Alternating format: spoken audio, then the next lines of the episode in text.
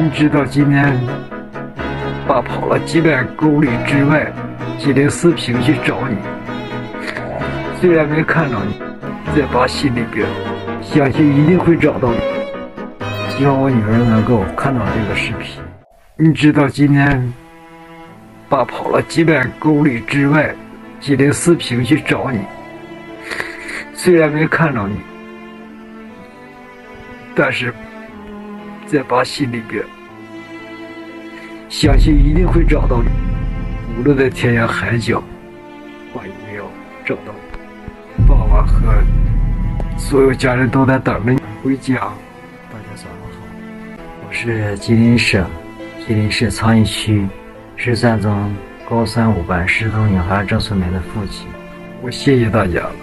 是你们给了我找我女儿的动力，感恩你们大家了。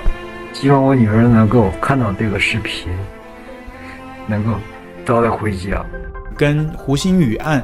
比较雷同的，但是这个案子啊，一直都没有得到关注啊。像是他爸爸的粉丝啊，各平台的粉丝啊，像是他的微博粉丝，现在一千人都不到。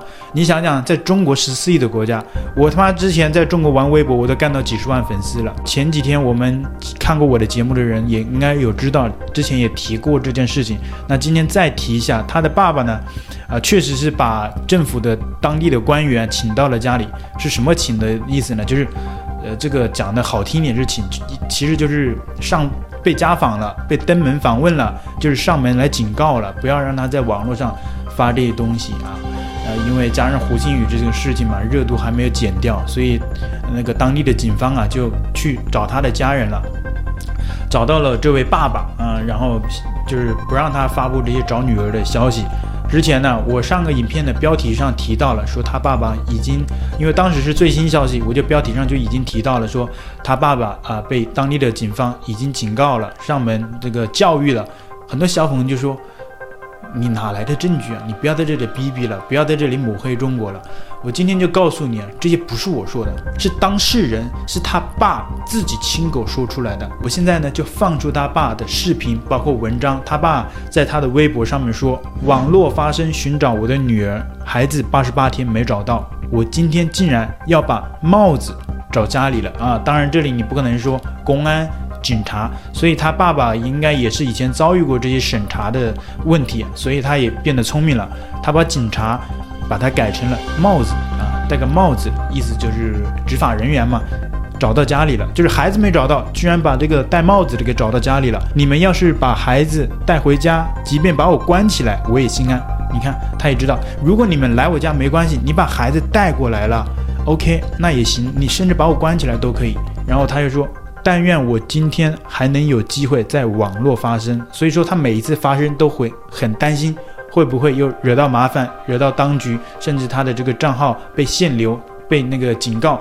然后呢，他说恳请所有各界官媒以及高层领导持续关注。我看他提及艾特了很多的一些官方媒体，但是没有人任何一家媒体去回应他，呃。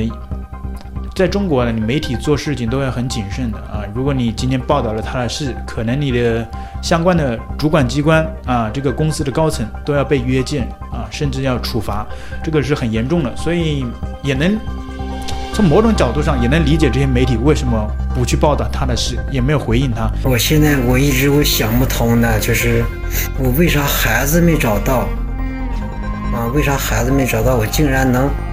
能把帽子叔叔明天能找到家来啊！我真的我想不通，那是一条人命，那不是小猫小狗啊！大家说我找孩子，作为父作为父亲找孩子有错吗？所以他爸爸肯定压力是更加巨大的，所以他也住进了医院。然后呢，像他爸的在一些平台上的直播都被取缔了啊，可能所谓的违反了一些相关的法律法规啊。像是这条消息说，该账号经确认发布不实信息，直播功能已被取消。就是你想出来说话啊，都不让你说话啊。虽然你也没说你接下来说什么，找女儿还是跟大家网友粉丝聊聊天，也不知道，反正就直接把你的直播给取消掉了。第二次警告是说，禁止发布作品七天。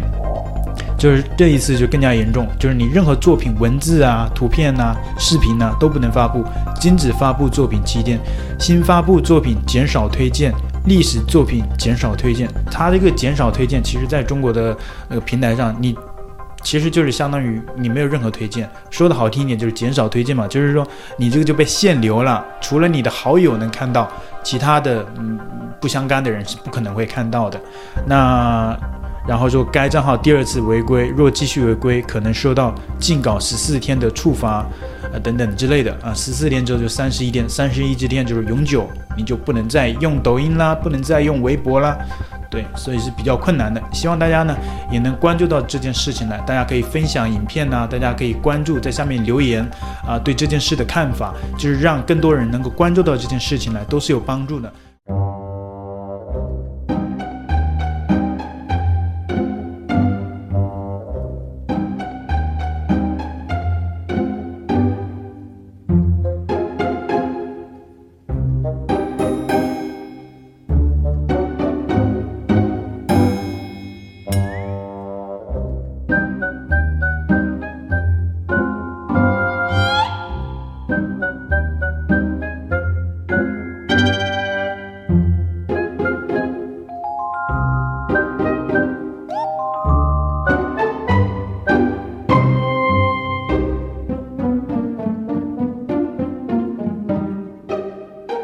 那最新的消息呢？中国的流浪气球哎被美军给打下来了。但是此前中国的媒体在渲染了，说美国没有这个实力，没有这个能力。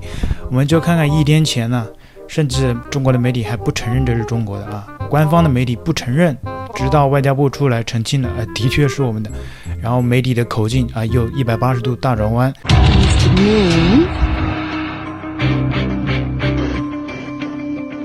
What planet is that? 像是这样的新闻呢，就非常的打脸，很多呢现在已经被删除了。这个是我当时截图下来的。那还有像是承认了之后呢，大家又开始变相的洗地啊。有些新闻就说，拜登为啥不击落小破球？真正的原因呢是根本打不到啊，就是嘲笑美国没有这个技术。那直到昨天，中国官方已经承认了，又直到今天，美国又将它击落了。还是有一些中国小粉啊，在那边狂命的、拼命的洗地，我们就一起来看看他怎么洗地。那其中就有新浪微博的网友留言来说：“刚刚外交部已经承认了，确实是我们的飞艇。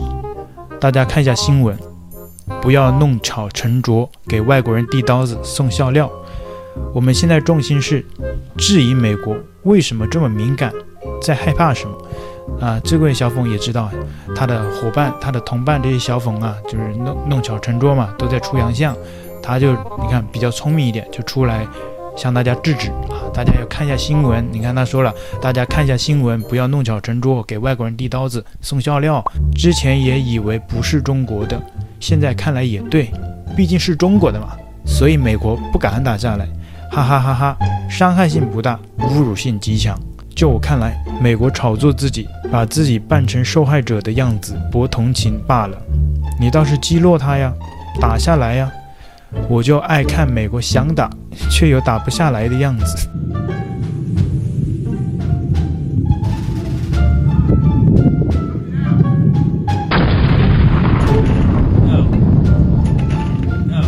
接下来还有网友说，我国科研气球能继续横行美国，有两点原因。第一，美国还没有这个能力和技术将它有效的击落；第二，也是最主要的原因，就是那颗大气球是中国的，这是关键。美国也不敢得罪我们。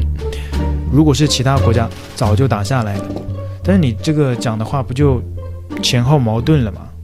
你说美国没有这个打下来的技术，但你后面又说啊，这个如果是外国的，美国早就打下来了。还有网友说，现在最尴尬的应该是美国想击落又不敢击落，就算敢击落又没有这个技术，哈哈哈哈！最喜欢看美国这种尴尬场面，也只有中国能让美国陷入窘境。到底谁比较尴尬？如果真的像你说的一样，站在技术的角度啊，说美国没有技术、没有能力把它打下来，很尴尬啊。最尴尬的应该是你吧？你制造了它，还没有能力去控制它，还说什么不可抗力因素？到底谁比较尴尬？嗯。喜欢我的频道，请记得帮我按赞、留言，一定要开启小铃铛哦。另外，你可以透过加入频道会员以及影片下方的超级感谢，包括不略过广告、观看一遍赞助频道。你的中国好朋友陈老师，我们下期见。